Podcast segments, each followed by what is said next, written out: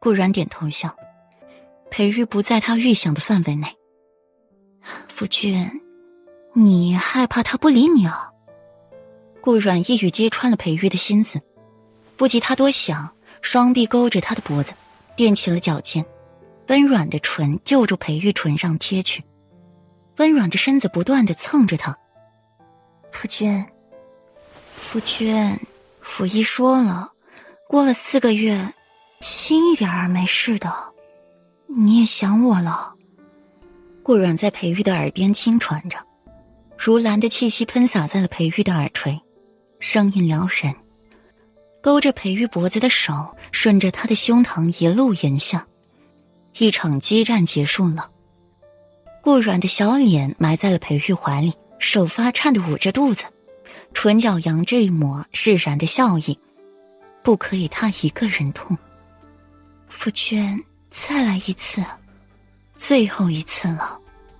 顾阮的反常央求着他，缠着他与自己欢好。裴玉没拒绝，也不想拒绝。月光扑朔，星光迷离之下，温柔的要过了他一次又一次。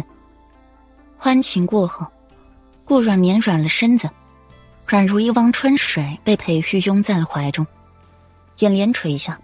浓密的睫毛挡住了他眼前不时划过的冷芒，唇角始终扬着一抹笑意，来掩饰着自己小腹传来的疼痛。男人熟睡，女人却是无比清醒，挣扎着酸痛的身子坐起来，卷了被子往床的里侧靠，动作幅度过大，一下将盖在男人身上的薄被牵走，露出大片暧昧的抓痕。本是一副半遮半掩、美色隐现、令人唇角不自觉勾起的美人图。顾阮在一旁瞧着，眸子却是越来越冷漠了，手捂着自己的小腹，小脸白的像雪，毫无血色。没道理，我失了神，丢了心，伤过了情，你还能高高在上？不然，真爱。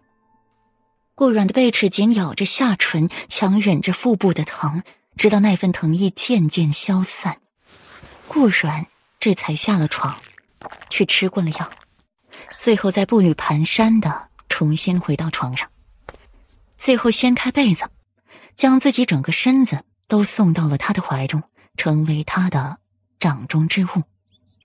次日一早，裴玉先是醒了，未睁眼。只觉得怀中多了一只柔软。睁开眼的时候，瞧见顾软像树懒一样的抱着自己，软软的一小只，一身的温玉软肉尽在掌握之间，探手可得。见到他的那一刻，心底空缺的那一处，仿佛一下被填满了。自己的手则是搭在他的腰间摸了摸，许是因为怀有身孕的缘故，顾软丰腭了不少。抱起来比往日更有分量了，手掌一动，掌心落在了顾软高高隆起的腹部，眸色有些迷茫。这里面是他的孩子，仿佛是心有灵犀一样。那腹中孩子仿佛是知道自家老爹没品的怀疑他来路不明一样，隔着肚子狠狠的踹了一脚，隔着肚子抚摸他的裴玉。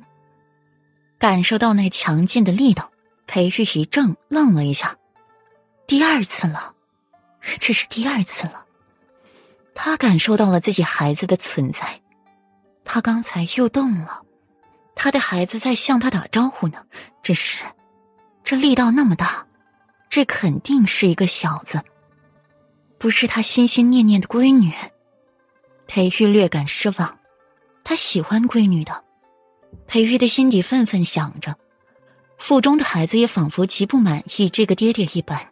又是准确狠狠的一脚踹在了隔在肚皮、抚摸着他的大手上。如此这般，裴玉心底更加认定了这是个混小子，不是他心目中娇软可人的小姑娘。还未出生呢，这父子俩便互相嫌弃上了。